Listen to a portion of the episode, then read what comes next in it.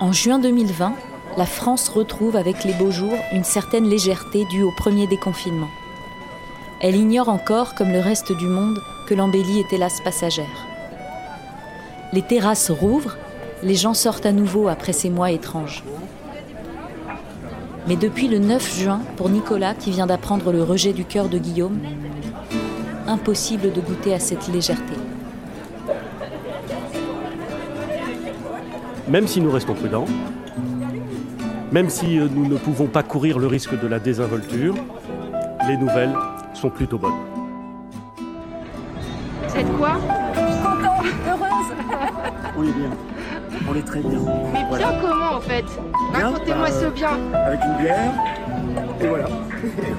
C'est une nouvelle étape. Pendant deux mois, on a été euh, à la maison, dans nos petits appartements. Et là, ça y est, on- ouais, c'est autre chose. C'est ça y est, le, le- le- les moments, les sorties plaisir, sans attestation, et pour des moments, euh, des moments de plaisir reviennent. Et donc ouais, c'est une nouvelle étape. Frères de cœur. Saison 2. Épisode 2. Un destin de survivant. 9 juin 2020. Journal de Nicolas. Au-dessus de mon bureau, il y a un Vélux. Au-dessus du Vélux, il y a le ciel. Et à chaque fois que mon regard s'y porte, je l'implore de faire un miracle. Oui, un autre, s'il te plaît. Un dernier, je te promets qu'après, on parlera d'anniversaire sans jamais les fêter. Je te promets qu'après, on ne te demandera plus rien. Et euh, en, plus, on était à une période. Alors, il y, avait la conjugaison de, plusieurs choses. Euh, moi, je m'en rappelle que on, on était en, juin. Et euh, en, juin, partout en France, il y a une espèce de, petit parfum d'été. Le- les, gens commencent à être un, peu plus légers. euh, euh, voilà, il fait beau, euh, etc. Et c'était, je, me- rappelle, euh, m'être dit, euh, au, début de cet été-là, c'est comme s'il y avait un gros nuage rempli d'orage et de pluie qui, arrivait euh, au-dessus de chez nous. Quoi.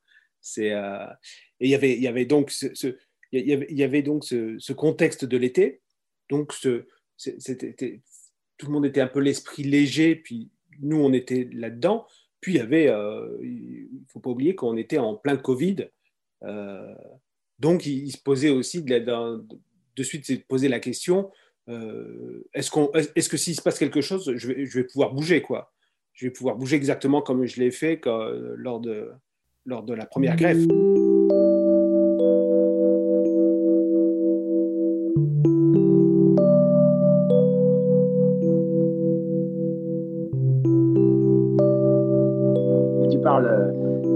Parles du Covid.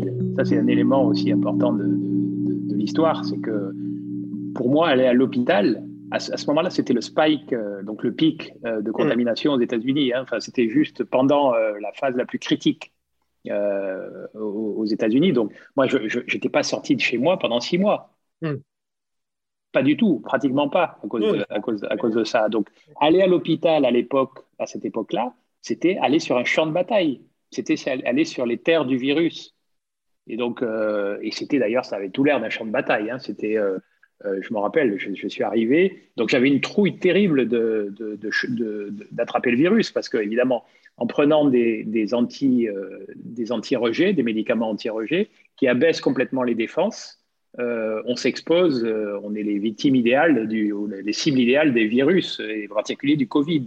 Donc à l'époque, moi, je suis resté, je restais chez moi tout le temps. Je, mets- je mettais le nez dehors que quand j'étais sûr de croiser personne, euh, etc.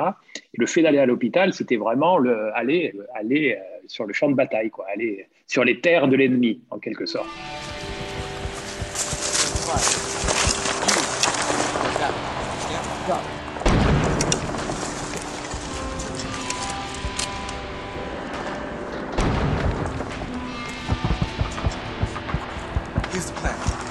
Take first blood covering fire. You.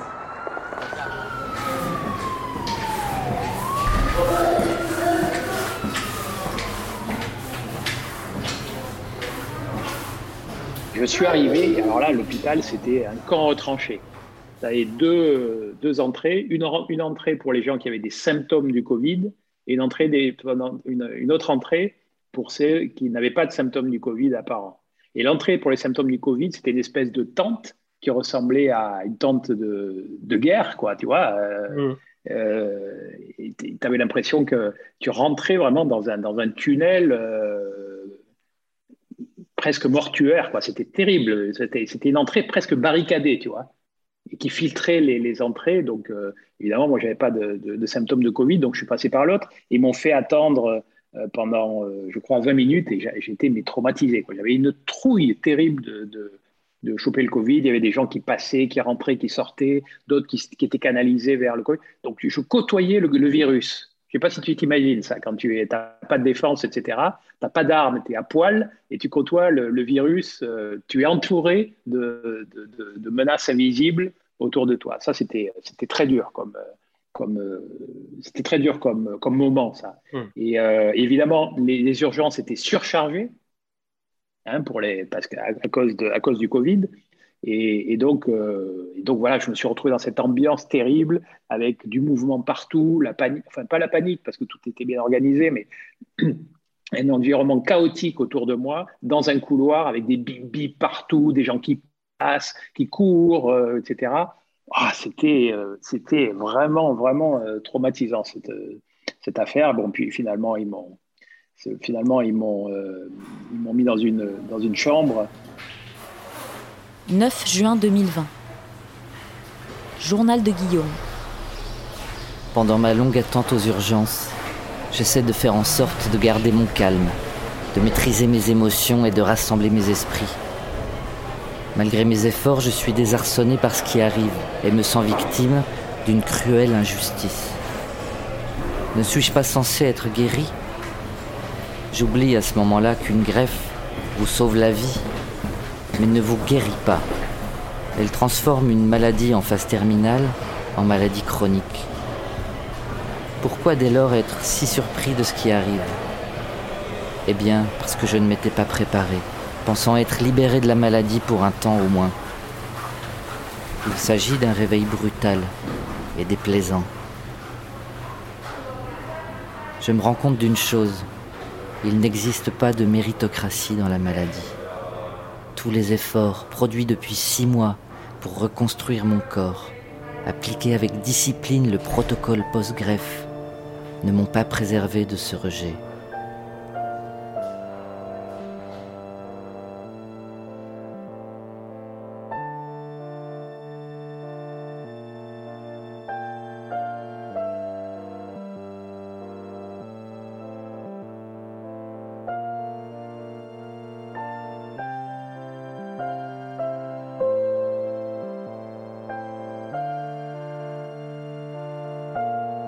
À ce moment-là, je me suis vraiment dit, euh, la vie me teste, et peut-être, peut-être que ma raison d'être, c'est ça, c'est me battre tout le temps pour rester en vie, tout le temps, tout le temps. Et j'avais cette impression que ce combat, il n'avait, pas de fin, que c'était mon destin, quoi, que c'était ma, ma, ouais, ma raison d'être, euh, me battre pour rester en vie tout le temps, tout le temps, tout le temps, tout le temps. Et ça, ça, ça, ça, ça a eu un gros impact sur mon, sur mon moral parce que parce que ça, j'ai ressenti une immense lassitude et une immense fatigue.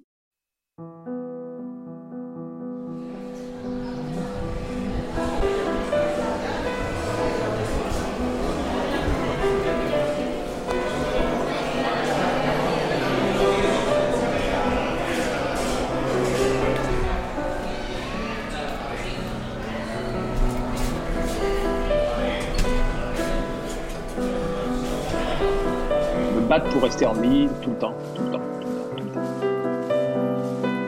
Les nouvelles sont plutôt bonnes. Donc, J'avais cette impression que ce combat, il n'avait il n'avait pas de fin.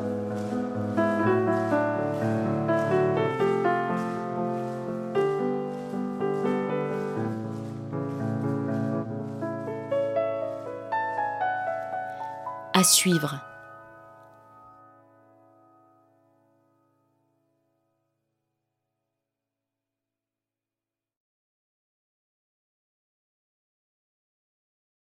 Si vous avez aimé cet épisode, vous pouvez aller sonner chez votre voisin pour en parler immédiatement. Bonjour, c'est votre voisine. Appelez votre famille, Allô, mamie? Vos amis. Vous pouvez aussi descendre dans la rue avec un mégaphone et dire tout le bien que vous pensez de Frères de cœur, le podcast. Écoutez le Vous pouvez aussi, plus simplement, vous abonner sur votre application préférée, mettre des étoiles et nous suivre sur la page Instagram Frères de cœur podcast.